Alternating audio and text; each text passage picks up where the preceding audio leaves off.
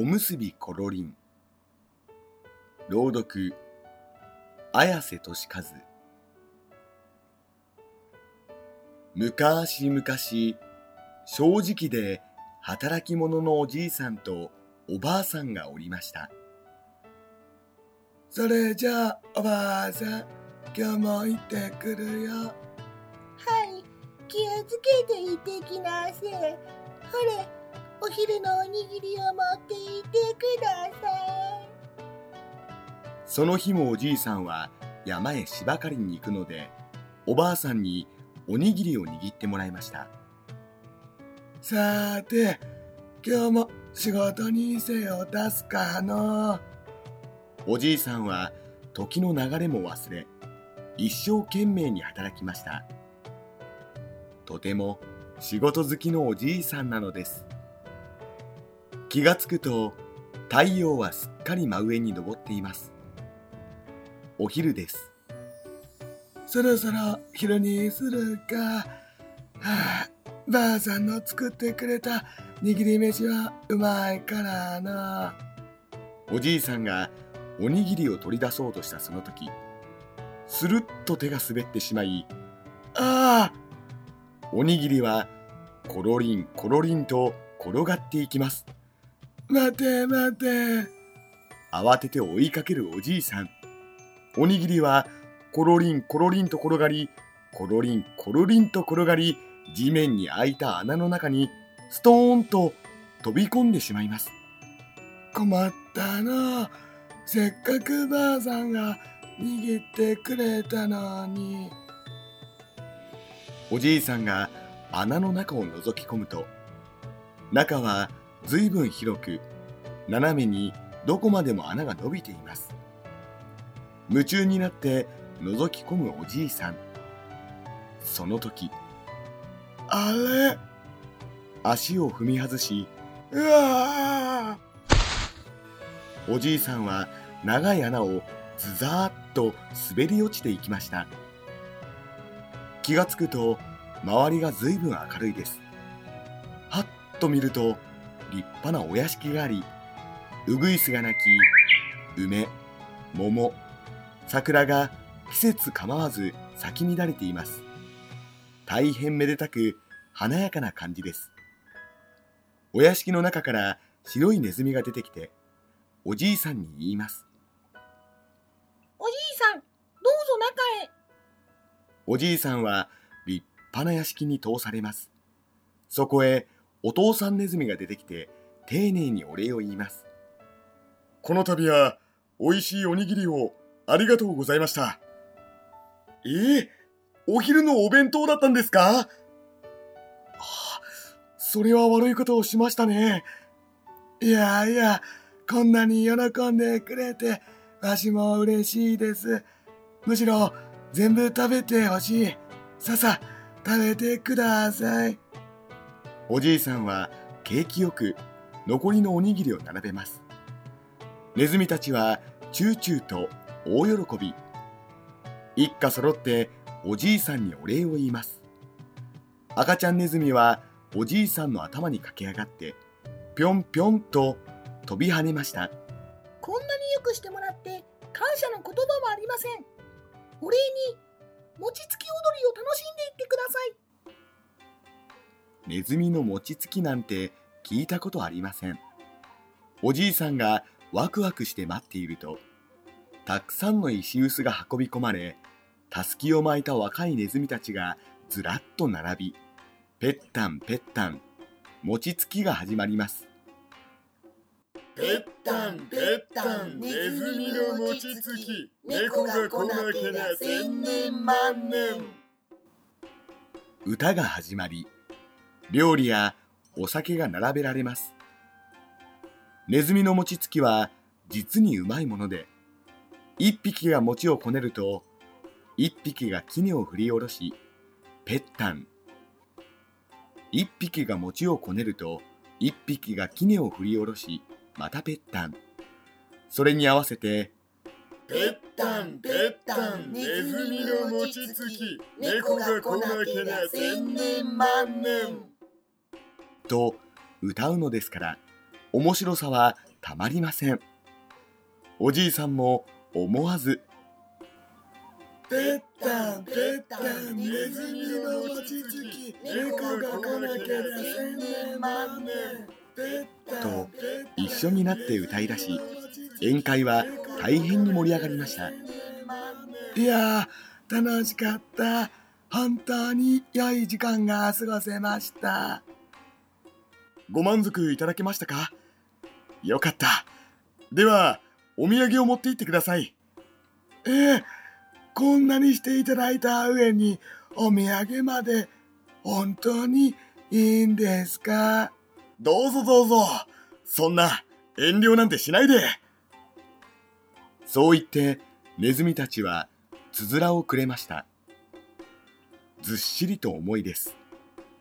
いかにもいいものが入っている感じで担いでいるだけでワクワクします。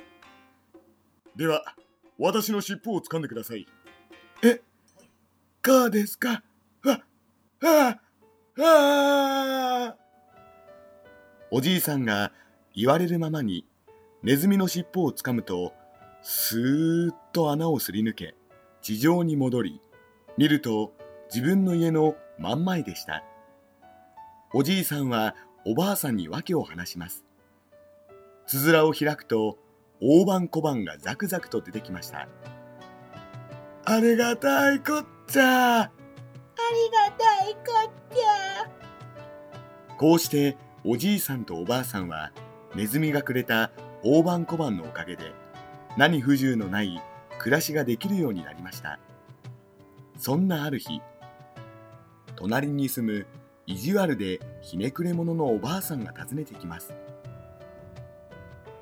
もし左を貸してほしいんじゃがの貧乏人同士助け合わないといけませんがな。困った時はお互い様と言いますからな。はいはい何ですか？お意地悪でひねくれ者のおばあさんはびっくりします。ばあさんもじいさんも高そうな着物を着て肌もツヤツヤしているのです。自分たちと同じ貧乏暮らしだったのにひょいと肩越しに家の中を覗くと美味しそうなごちそうが並んでいます。ここれはどうしたことです？正直で働き者のおじいさんは意地悪でひねくれ者のおばあさんに訳を話します。ネズミの穴に招かれて美味しい料理やネズミの餅つきその上お土産まで持たせてくれたんですよ。いや生き物は大切にすべきですね。だただ大変。意地悪でひねくれ者のおばあさんは話を最後まで聞くことなくぴゅんと家に飛んで戻りおじいさんに今聞いたことを話します。このおじいさんも意地悪でひねくれ者で怠け者でもうどうしようもないおじいさんでした。何？ネズミのお土産？それはいい。わしも真似しよう。そうですとも私たちもようやく貧乏暮らしとおさらばできるんです。ばあさん今すぐおにぎりを握るんだ。うんとでかいのをこうぎゅうぎゅうに握り固めてな。おにぎりはあまり握り固めると旨味がなくなりますがそんなことはお構いなくぎゅうぎゅうに握り固めて意地悪でひねくれ者のおじいさんはおにぎりを持って山にすっ飛んでいきました。そして芝刈りをしました。もちろんじいさんは仕事が大嫌いなので形ばかりで真面目にやりません。昼頃になってお腹が空いてくるとちょろろっとネズミの姿が見えました。閉めた。ガッとネズミを捕まえてくらえ!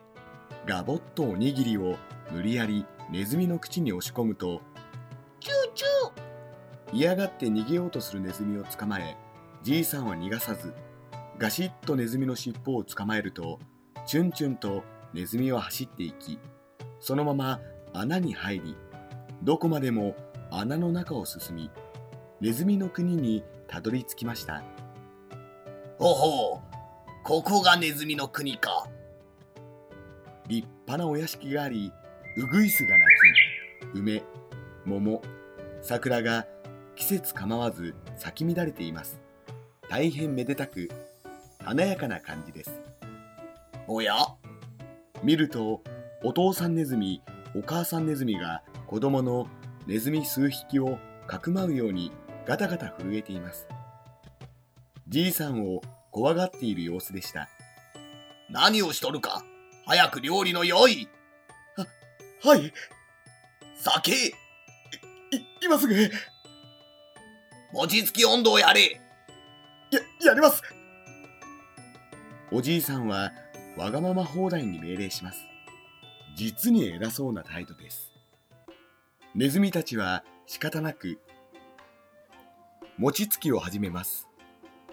ぺったんぺったんネズミの餅つき。猫が来なけりゃ千年万年。聞きながらおじいさんは思いました猫が来なけりゃ千年万年？ははこいつら猫が嫌いなのか？じゃあ猫の鳴き真似したらどうなるかの？パッといなくなってわしはその隙にお屋敷中の宝という宝をかっさらって大金持ちになれるぞ。よーし。にゃーごー。するとネズミたちはねねねね猫だ。猫、猫。なんだって？猫がいるって？猫いやん。猫やん。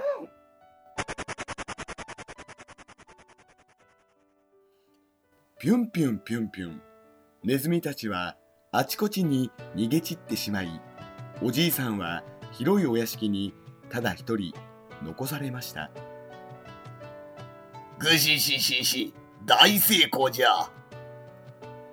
そこでおじいさんは屋敷中の宝という宝を集めてつづらに詰め込みますこれから始まる贅沢な暮らしが頭の中をよぎり思わずにやけ顔になりますしかし出口はこの辺りだったか。